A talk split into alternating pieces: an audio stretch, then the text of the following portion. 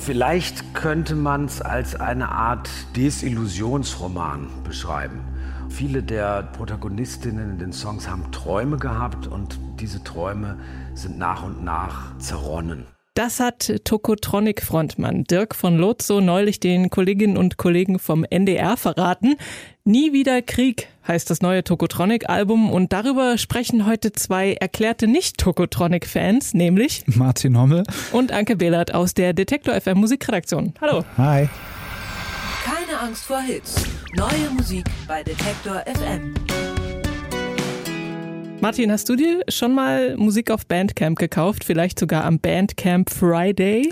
Habe ich durchaus schon öfter gemacht, ja. In letzter Zeit sogar noch öfter, wegen des Bandcamp Fridays. Das Unternehmen aus Kalifornien hat nämlich verkündet, dass es ab Februar wieder einen Bandcamp Friday geben wird, also mehr Gelegenheit für dich und für viele andere Sachen zu kaufen.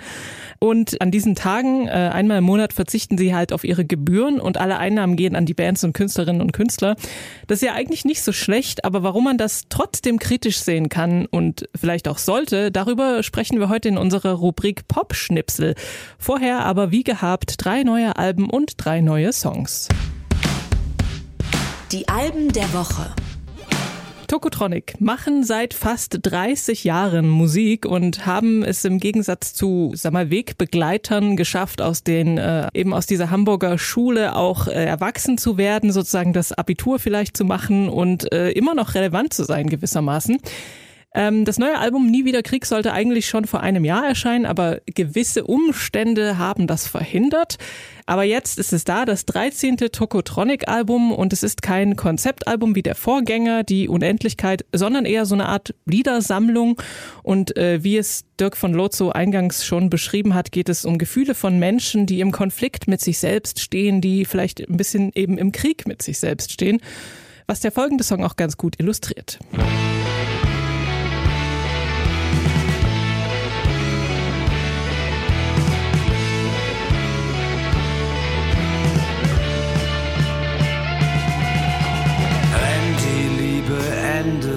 Ist es mitten in der Nacht. Ein Lichtschein, der mich blendet, dringt aus meinem Tiefkühlfach. Dort liegt eine Pizza, die ich aufzupeppen versuch. Mit Kräutern der Provence hab ich keine Chance. Oh, oh, oh,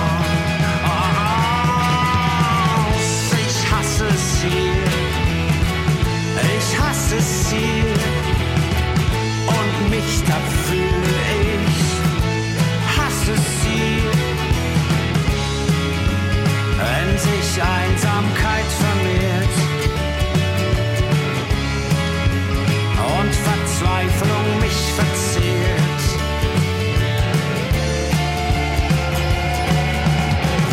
Wie eine Pizza, die man aufzupeppen versucht mit Dosen Champignons hab ich keine Chance. Ja, definitiv ein Kandidat für den Reim des Jahres. Kräuter der Provence, beziehungsweise Dosen-Champignons auf Chance. Habe ich mir auch aufgeschrieben, ja. also hier in diesem Song, der heißt Ich hasse es hier und der Protagonist hasst also alles und sich dafür, dass er alles hasst. Für diese Art von Gitarrenschrammel-Songs, die immer so ein bisschen halb dilettantisch äh, wirken, sind sie ja bekannt geworden. Aber die gibt's gar nicht jetzt so viel auf dem Album, sondern äh, es geht eher getragen zu. Und der Titelsong zum Beispiel, das ist so eine ganz würdevolle Piano-Ballade, in der der Gesang von Dirk von Lotto auch sehr ernst ist. Und dazu gibt's dann noch Glockenklänge. Eine weitere melancholische Nummer ist Ich tauche auf. Und das ist ein, auch so ein ganz filigranes Stück, ganz schön fand ich mit der Künstlerin Soap and Skin. Nicht so ansprechend finde ich es hingegen, wenn sie so ihren Hang zu Slogans zu sehr ausleben, was sie ja aber auch immer noch tun. In der eben, äh, ich glaube, dieses war auch der erste Song, der rauskam, letztes Jahr schon Jugend ohne Gott gegen Faschismus und das erinnert mich so an Let There Be Rock, naja. Und dieses Jugendhymnenhafte, das hat mich an dieser Band schon immer genervt und tut es leider auch immer noch. Mein Fazit lautet also, ist, ich finde tatsächlich ein paar Songs ganz schön, eben die erwähnten zum Beispiel, aber so ein Tokotronic-Fan wird aus mir auch mit diesem Album nicht. Wie geht's dir, Martin? Das ist ja auch nicht so schlimm. Ähm, ich muss auch zugeben, ich habe so ein etwas schwierigeres Verhältnis zu der Band. Ich glaube, ähm, also es nervt ja immer so ein bisschen, wenn Leute sagen, seit dem und dem Album höre ich sie nicht mehr, da bin ich dann ausgestiegen, aber auch ich habe, glaube ich, das letzte Album, was ich wirklich gehört habe, war Kapitulation aus 2007 da habe ich sie dann auch live gesehen und fand es dann auch damals schon irgendwie nicht mehr ganz so prickelnd und weil irgendwie dieses Chaos fehlte. Ne? Also sie haben irgendwann diese Trainingsjacken abgelegt und sich Hemden angezogen und ich hatte das Gefühl, dass ich in der, in der Zeit noch nicht an dem Punkt war, um das auch tun zu können. Und ich habe das Album echt lang jetzt rausgezögert. Wir hatten es ja die ganze Woche schon da liegen und ich habe es dann gestern Abend erst gehört und es hat sich so ein bisschen angefühlt wie die Ex-Freundin anzurufen oder den Ex-Freund. So, weißt du, es ist so ein bisschen awkward und man fragt sich, ob ich das jetzt wirklich tun sollte und mal gucken, wie es wird so. Und ich fand es dann aber eigentlich gar nicht so schlimm. Also mir ging es da ähnlich wie dir. Es waren ein paar gute Songs dabei. Es ist auch nicht unbedingt alles mein Geschmack.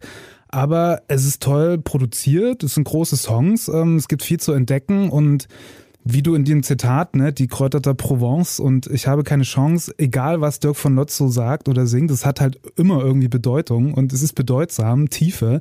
Man kauft ihm das ab und ähm, ich glaube, letztlich haben sie einfach das gemacht, was sie schon immer machen. Sie schreiben irgendwie melancholische Indie-Rock-Musik und bei der man auch als Mann mal traurig sein darf und Gefühle zeigen kann und alle können mitmachen, außer die Nazis und was ist daran jetzt schlecht so, ne? Also von daher ich fand's gut. Wir bleiben noch ein bisschen in Deutschland, äh, genauer gesagt in Berlin. Äh, dort lebt nämlich die Musikerin Tara Nomi Doyle. Ihr Vater kommt aus Irland, ihre Mutter ist Norwegerin, aber aufgewachsen ist sie, wie gesagt, in Berlin. Und dort im Wohnzimmer ihrer Eltern, da steht auch das Klavier, mit dem Doyle die Songs für ihr zweites Album Vermin geschrieben hat. Vorher hat sie schon mit einer EP und ihrem Debütalbum Alchemy auf sich aufmerksam gemacht und dafür auch viel Lob von der Kritik bekommen. Der Titel des neuen Albums, Vermin, also das schreibt sich mit so einem AE zusammengesetzten Buchstaben und ist äh, in dem Sinne auch ein Wortspiel, denn Vermin auf Englisch bedeutet ja Ungeziefer. Aber Vermin auf Norwegisch bedeutet sowas wie sei mein, also be mine, würde ich es jetzt mal auf Englisch sagen. Und auf dem Album geht es um toxische Beziehungen, die mit jedem Song äh, etwas zerstörerischer wird. Und umgesetzt hat sie das auch ganz interessant, finde ich, mit die Songtitel, dieses, das sind alles Insektennamen. Also der hier, der heißt zum Beispiel Leeches 2. I never asked for your love. I never asked for your love. I never asked for your love. I never asked for your love. So, how can you tell me I'm taking too much?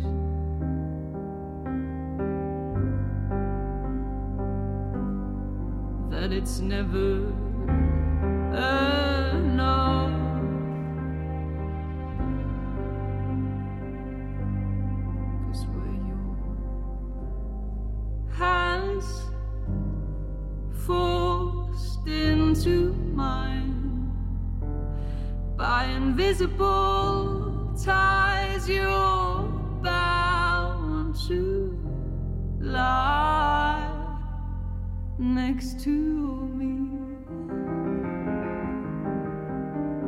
bound to lie next to me next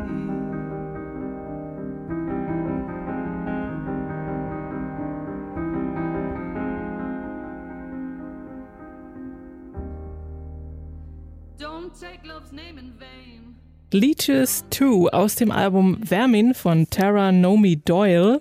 Wie gesagt, fast alle Songs tragen Titel wie zum Beispiel eben Leeches oder Moth oder Mosquito, denn Insekten haben Tara Nomi schon als Kind fasziniert.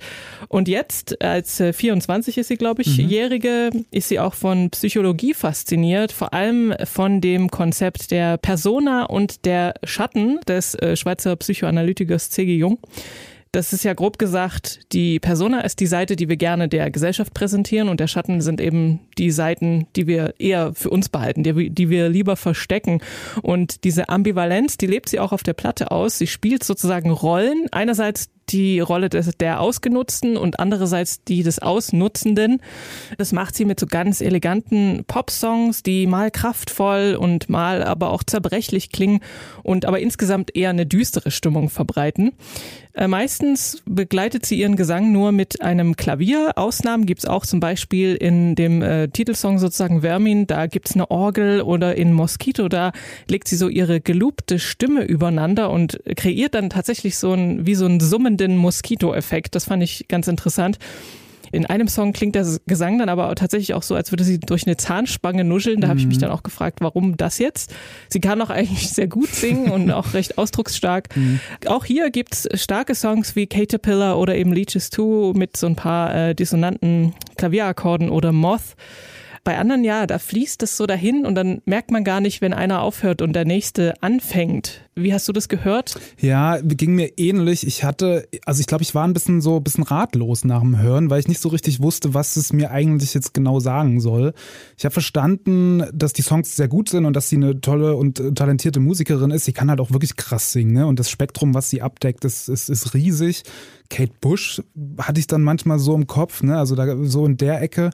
Ähm, aber ich glaube, mir war es auch dann zu düster, alles in allem. Ähm, hat mich ein bisschen zu sehr runtergezogen und mir fehlte dann auch irgendwie so die musikalische Vielfalt letztendlich. Ähm, Dennoch äh, fand ich das schön, dass sie sehr unprätentiös rangegangen ist. Ne? Also so diese ganz minimale Instrumentierung und dass man nicht so krass auf Effektschleifen achtet und auf riesige Layers und sowas.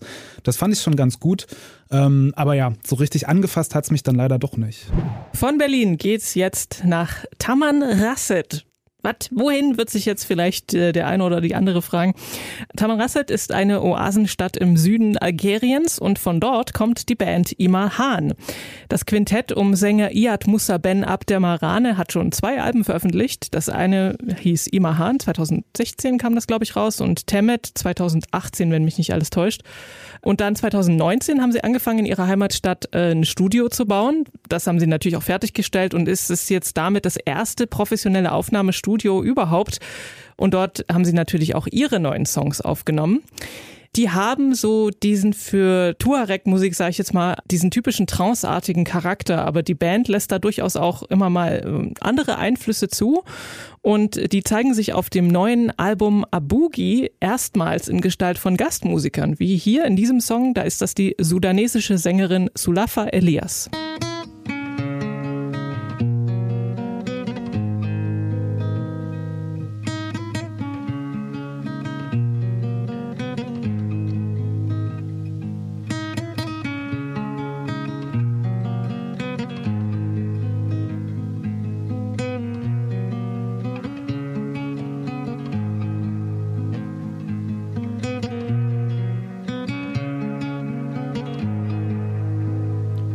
تغادرت حق لقد الله ينفأس.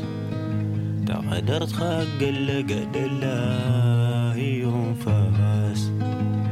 جضن النماني بس ثلاث جضن النماني بس نفلاس ميديني نكي جي غساس يديني كي أجي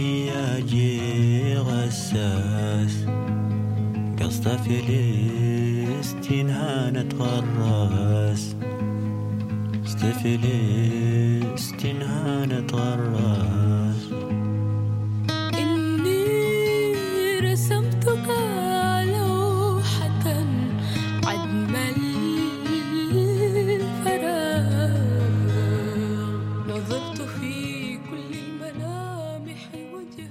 Magadat ist das gewesen vom neuen Imahan-Album Abugi. Darin zu hören war, wie eben auch gerade gehört, die sudanesische Sängerin Sulafa Elias. Andere Gäste auf dem Album sind zum Beispiel der Dichter Mohamed Ak Itlale, den man auch unter dem Namen Japonais kannte. Und der ist ähm, kurz nach den Aufnahmen ist er tatsächlich gestorben. Der war noch gar nicht so alt, aber der war innerhalb dieser ähm, El Tamashek nennen sie sich ja selbst, also dieser Tuareg-Gemeinde, ein ganz, eine ganz wichtige Person, ein ganz ähm, inspirierender äh, Dichter und Künstler. Außerdem dabei Abdallah Ak Al-Husseini von Tinari Ben und der Super Furry Animals Sänger Gruff Reese. Es wird also, wenn ich das mal so richtig überschlage, in drei Sprachen gesungen, nämlich Tamaschek, Arabisch und Walisisch, von denen ich aber keine beherrsche. ähm, aber Musik ist ja bekanntlich auch eine Sprache an sich und man versteht, auch wenn man die Texte jetzt nicht versteht, trotzdem natürlich irgendwie die Stimmung und worum es geht, die Unterdrückung der Tuareg und es geht viel um Ungerechtigkeit, Sehnsucht nach Freiheit und aber eben durchaus auch Liebe. Also das versteht man schon. Die Songs haben so ein melancholisches Grundgefühl und insgesamt ist das Album auch eher ruhiger als das letzte, was wohl auch daran liegt, dass sie das eben zu Hause aufgenommen haben und eben in so einer vertrauten Umgebung und da ganz entspannt waren sozusagen. Aber es gibt auch ein paar coole Abtempo-Nummern. Allen Leuten, die letztes Jahr zum Beispiel M. Du Mokta gemocht haben, kann ich Imahan also wirklich nur ans Herz legen. Auch die ersten beiden Alben sind sehr schön. Äh, Songhoi Blues ist noch so eine Band, die mir da auch in Genau. den Kopf gekommen ist. Ich war sehr gespannt auf das Album, weil ich wusste, dass dir das auch gefällt und ich kannte die Band jetzt vorher gar nicht und hatte dann so ein bisschen mehr Zeit für das Album eingeplant, weil ich ähm, dachte, meine westlich geprägten Ohren müssen sich da irgendwie erstmal dran gewöhnen. Aber es war dann doch überraschend, wie, wie zugänglich die Platte ist, ne? Und wie sie das schaffen, diese traditionellen ähm, Tuareg-Sounds irgendwie in so ein zeitgemäßes Gewand zu packen irgendwie und wie, wie schnell man dann da drin ist. Also es hat mir sehr gut gefallen, trotz der ab und zu vielleicht so ein bisschen ungewohnten Instrumentierungen oder Melodieverläufe so, das, das, das funktioniert echt gut und es ist natürlich toll, dass ähm, so eine Bands auch einen Zugang zu dem Musikmarkt bekommen. Ne? Und gerade durch das Studio, was sie da bauen, wird es ja da sicherlich auch danach noch mehr Bands geben, die dort aufnehmen können und vielleicht zu uns kommen. Also ich finde das, finde das cool und war überrascht, wie, wie, wie schön und wie zugänglich dieses Album ist. Wenn ich einen Kritikpunkt hätte, dann wäre es wahrscheinlich, dass wir bei Keine Angst vor Hits ja auch Hits suchen und so einen richtigen Hit habe ich darauf leider auch nicht so wirklich entdeckt. Also es ist alles dann doch eher homogen und so im Fluss ähm, was ja auch gar nicht schlecht ist, aber ich glaube, so ein, ein, zwei Lead-Singles, wie man sagen würde, hätten mir das Album noch, hätte mir das Album dann noch besser gefallen damit. Neu auf der Playlist. Wir haben neue Songs auf der Playlist. Drei davon stellen wir jetzt vor. Und der erste kommt von Toro Humois, einem Musiker, über den man wahrscheinlich nicht mehr allzu viel Worte sagen muss. Seit 2009 liefert Jazz Bear, wie er eigentlich heißt, regelmäßig gute Songs und Platten ab, die man weitestgehend so in der Kategorie Chillwave einsortieren kann. Aber auch House, R&B und Disco sind Genre, äh, in denen er sich wohlfühlt. Zuletzt hat er das auf seinem 2019 erschienenen Album Outer Peace bewiesen und jetzt ähm, hat er eine neue Platte angekündigt. Am 29. April erscheint die Mahal wird die heißen und davon hören wir jetzt einen Song und zwar Postman. Mr. Postman, did I get mail? Did I get a letter? I get a postcard? Woo, Mr. Postman.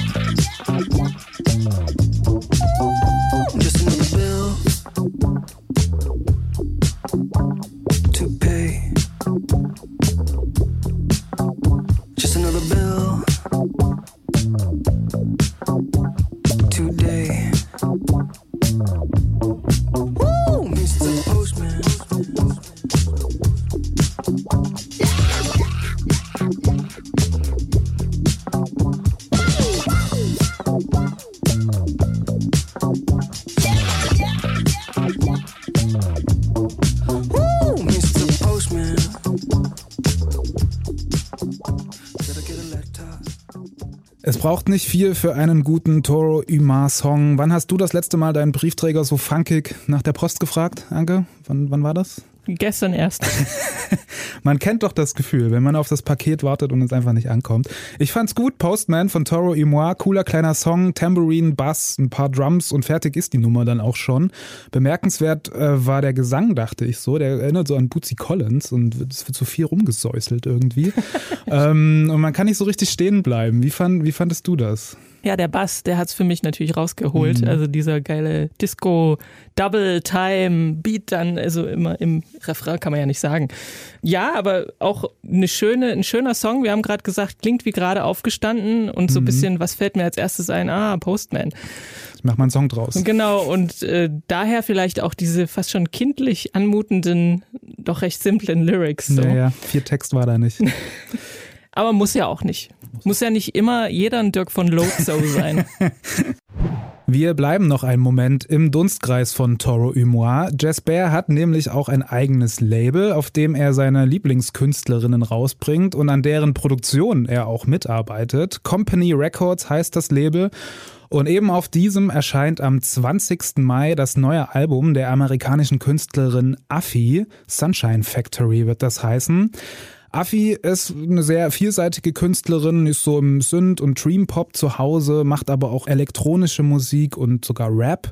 Ähm, ich glaube, den meisten wird sie wohl noch mit ihrer Debütsingle aus 2006 im Ohr sein. Pop the Glock hieß die und war damals auch definitiv auf meiner äh, MySpace-Seite. Auf deiner nicht, sehe ich gerade, in deinem Gesicht. Nee, nicht so. Ich erkannte sie vorher tatsächlich nicht. Ah.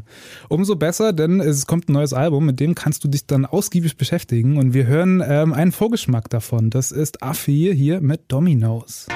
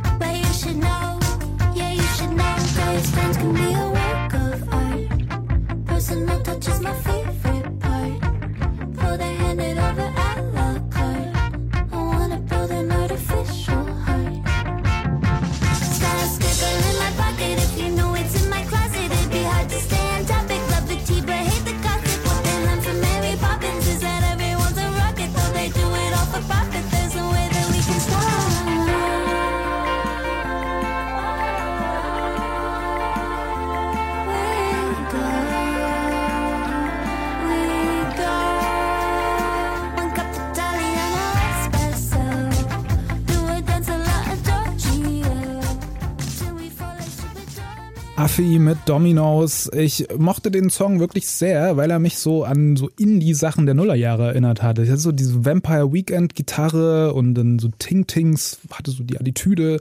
Ähm, alles in allem eine sehr runde Nummer, die auf der Indie-Party, wenn sie denn irgendwann mal wieder stattfinden sollte, sicherlich funktionieren wird, oder?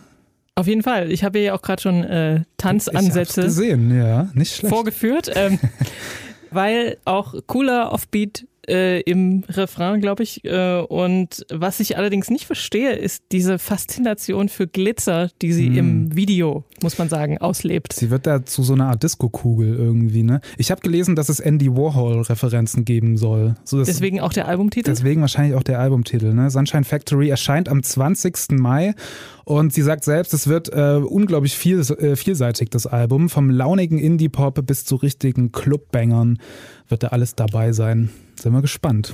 Als Tom York, Johnny Greenwood und der Sons of Kemet Schlagzeuger Tom Skinner letztes Jahr auf dem digitalen Glastonbury Festival ein überraschendes Debütkonzert gespielt haben, wusste da erstmal noch niemand so richtig, wo die Reise hingeht, außer vielleicht, dass es bestimmt ganz gut werden wird bei der Besetzung.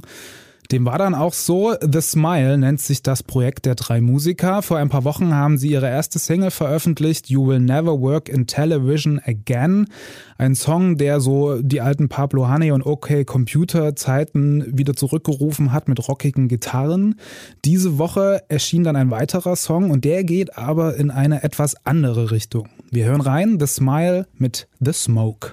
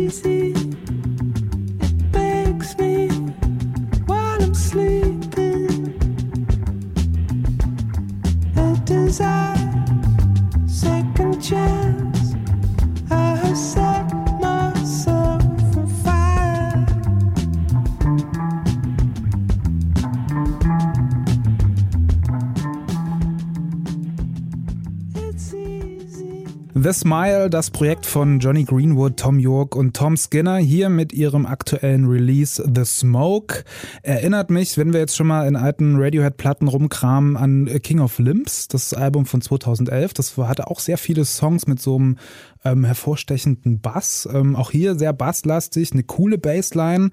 So ein Dub-Schlagzeug dazu, das hätte auch von Tony Allen kommen können, hatte ich so gedacht. Und ähm, zusammen mit Tom Yorks Stimme fand ich das eine sehr coole, runde Nummer.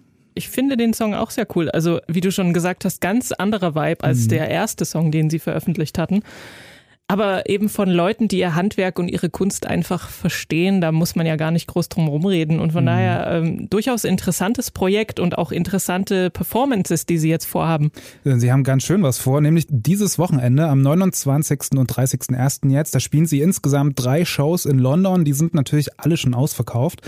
Aber sie werden ganz pandemiekonform auch ins Netz gestreamt. Findet ihr alles im Netz. Da kann, das kann man sich schon mal anschauen, glaube ich. Ähm, und dann gibt's wohl auch ein Album, das ist fertig aufgenommen. Mehr Informationen haben wir da bisher noch nicht. Bleiben aber dran. Popschnipsel.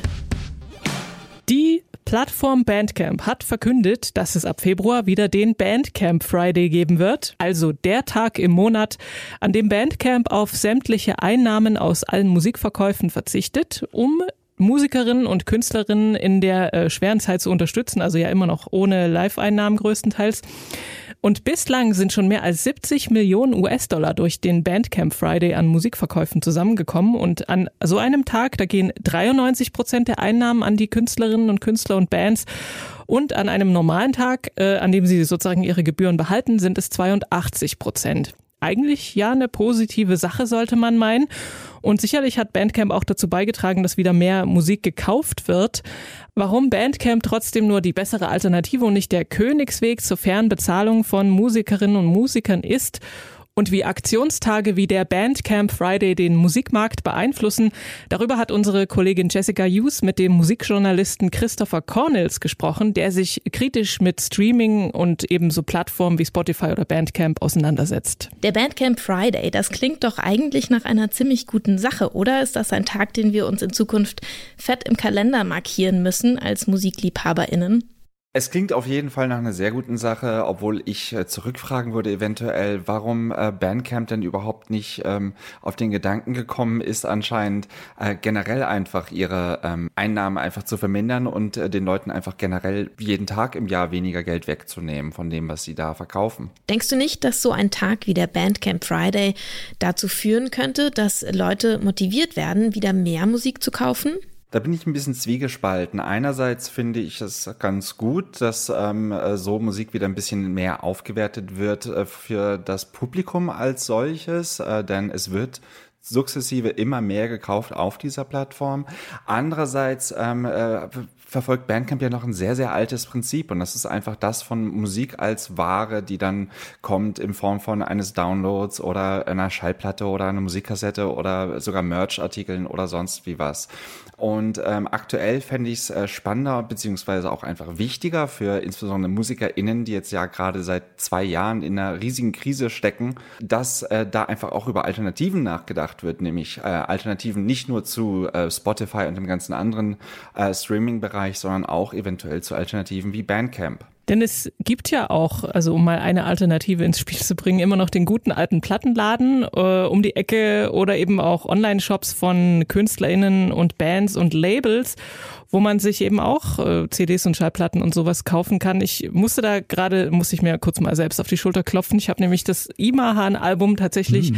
bei City Slang, wo es erschienen ist, im Shop gekauft. Übrigens ja auch ein sehr gutes Label, äh, muss man hier an der Ja, Stelle, kann man das Props, ruhig auch mal ja. sagen. Und Cornels befürchtet äh, und vielleicht nicht ganz unberechtigt, dass wenn sich viele Leute daran gewöhnen, immer alles bei Bandcamp zu kaufen, also alle Musikkäufe dort zu erledigen, dass eben so eine Diversität und die Plattenläden, die es eh schon nicht äh, leicht haben, dass das dann noch mehr verloren geht. Und eben wie bei Amazon so ein großer Player dann nach und nach alle kleinen verdrängt. Ein anderer Punkt, den Christopher Cornels kritisiert, ist, dass es durch Aktionen wie den Bandcamp Friday für Künstlerinnen und Künstler so einen Anreiz gibt, einfach immer mehr sehr viel Content zu produzieren. Ich hatte jeden Freitag irgendwie 600, 700 oder noch mehr E-Mails in meinem Postfach von immer denselben Leuten, die einfach jeden Monat äh, irgendwas in den Äther geschmissen haben. Also irgendwelche B-Seiten, irgendwelche Ableton-Projekte, die sie nie fertiggestellt haben oder kurz nochmal auf Hochglanz produziert haben. Auch solche Prozesse beschleunigen eigentlich diese Entwicklung hin dazu, dass äh, KünstlerInnen immer mehr versuchen, in immer kürzerer Zeit möglichst viel abzuliefern, weil sich nur so wertschöpfen lässt. Ja, also mehr ist eben nicht immer gut oder besser natürlich. Und ich musste dann auch so ein bisschen natürlich über mein Konsumverhalten bei Musik oder Musikhörverhalten nachdenken. Und es ist mir schon aufgefallen, dass ich früher viel öfter einfach die Sachen, die ich habe und hatte, damals natürlich eben noch in physischer Form ausschließlich äh, angehört habe. Und jetzt ist es schon, ehrlich gesagt, so ein bisschen so, dass ich dann gerne auch immer schneller zum nächsten weitergehe und gerne noch mehr hätte von dem, was mir schon gut gefällt. Ja, voll, bin voll bei dir. Ich glaube, das ist dann das, das Zeitalter des Streamings, ne? Dass es alles irgendwie auf einen Klick available ist. So, ähm, ich konnte die Argumentation von Christopher Connis schon irgendwie verstehen. Gleichwohl dachte ich dann aber so, äh, Bandcamp so als Bad Player im Musikbusiness darzustellen, weil wahrscheinlich wollte er das auch gar nicht so, aber es kam so rüber und ich dachte, das tut dem Ganzen wahrscheinlich auch nicht so richtig gut, ähm, weil letztlich ist es ja dann am Ende dann auch eine Kapitalismuskritik, ähm, die er da macht. Ne? Und Auf jeden Fall. Ich glaube, jedes Unternehmen muss ja auch oder will im, im Kapitalismus Geld verdienen und so will das auch Bandcamp sicherlich. Ne? Und ähm, ja, wahrscheinlich ist es an der Zeit, sich nochmal damit auseinanderzusetzen und zu schauen, was man generell oder wie man generell mit KünstlerInnen und, und Bands und umgehen will und ob es nicht vielleicht noch ganz andere Alternativen gibt, außer einem Bandcamp Friday zum Beispiel. Aber ich an sich, ich meine, besser der Bandcamp Friday als kein Bandcamp Friday auch irgendwie so, ne? Also das ist, es ist ganz, ganz kompliziert irgendwie. Ja. Na, es ist zwiespältig auf jeden Fall. Also ich fand es halt gut, dass er sozusagen mal so ein paar Kritikpunkte aufnimmt und Mhm. dass es mal so ein bisschen weggeht von diesem Yay, Bandcamp ist das Beste aller Ja, Zeiten. ja. Wobei ich auch sagen muss, dass ich, äh, als ich, weiß ich nicht, als man noch mit Musikern direkt sprechen konnte, habe ich natürlich auch immer mal gefragt, was ist denn der beste Weg, Mhm. dir deine Musik zu kaufen, jetzt mal vom Merch-Table abgesehen? Und da hieß es immer Bandcamp, auf jeden Fall. Also ja, es ist auch voll easy, ne? Also aus Künstlersicht, Künstlerinnensicht ist es dann halt einfach da schnell hochgeladen. Du musst jetzt keinen Shop dir selber coden irgendwie oder sowas, ne? Und das ist alles schon da, so, ne? Und Also eine Sache, die ich auf jeden Fall nachvollziehen kann und wo ich dachte, ja, stimmt, ist dieses immer mehr machen. Weil Mhm. Bandcamp hat ja jetzt eben von dieser Plattform, wo sie im Prinzip Produzenten und äh, den Konsumenten zusammenbringen, auch einen physischen Laden aufgemacht Mhm. in Oakland, wo es aber immer nur irgendwie 99 ähm, Veröffentlichungen zu kaufen gibt. Mhm. Und wer sucht das denn aus? Und was ist mit den anderen, die da nicht drin stehen, den vielen Millionen? und das ist ja eben auch so einen so ein bisschen so ein äh, journalistisches äh, Arbeit betreibt, wo sie dann eben auch so ausgewählte Sachen besprechen und vorstellen, ausführlich auf ihrer Seite. Also es äh, breitet sich immer mehr aus und da kann man natürlich schon sagen, na Moment mal, das machen ja andere auch, also das nicht aus den Augen verlieren und dass es eben nicht zu so einer Art Amazon wird, wo man hingeht und alles erledigt und alles vom Schnürsenkel bis zum eigenen Haus kauft. Nur hochwertigen Content, natürlich äh, in Form von Alben und Songs, äh, gibt es hier in diesem Podcast, den ihr gerne abonnieren könnt, wenn ihr mögt. Auf der gleichnamigen Playlist findet ihr auch noch die Songs in voller Länge und natürlich noch mehr Musikcontent. Juhu! Ja, für diese Woche verabschieden sich Martin Hommel, und Anke Behlert und wir wünschen euch viel Spaß beim Musikhören. Keine Angst vor Hits. Neue Musik bei Detektor FM.